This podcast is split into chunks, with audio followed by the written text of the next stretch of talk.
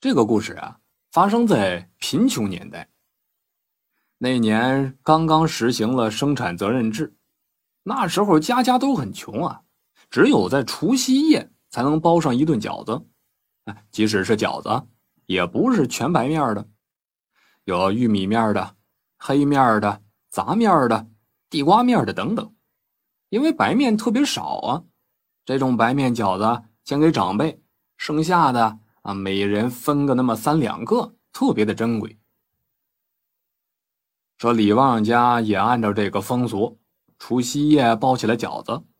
不过呀，他和老婆这一忙啊，忘给包好的饺子上盖那个黄纸了。在当地呢，流传着这个黄仙儿除夕夜会偷饺子的故事。只要给饺子盖上一张黄纸，这饺子呀就丢不了。可第二天早上起来煮饺子，李旺老婆是惊叫一声，说：“天哪，饺子被偷了二十个！”一家人都围过去一看，果真饺子少了。这李旺一想，心里有数了。他家有一间破柴房，一直放杂物。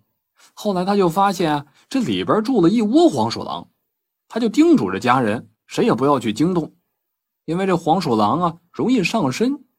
尽量不招惹为好。现在饺子少了，几个孩子马上就哭了。李旺却平静的说：“按原计划，你们每个人该吃几个吃几个，我那份减二十个。”饺子煮熟后，大家兴奋的吃起来。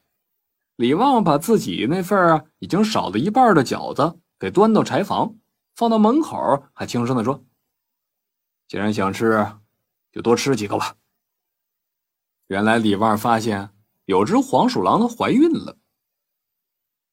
做完这些事儿，李旺回去吃了俩窝窝头。说这一年开春之后啊，大家伙都卯足了干劲儿去地里种地。啊，以前的生产队没有了，包产到户，种多少收多少，全归自家，那能不卖力吗？只可惜呀，这年春旱。好多人的庄稼长势一点也不好，也奇怪了。李旺分的那几亩地呢，那是种啥收啥，啥都长势好。别人家的地因为受了点旱，收成都减少了，李旺家却收获了不少粮食。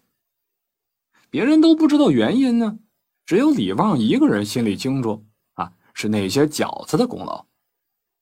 说这黄仙啊神着呢，他懂得报恩。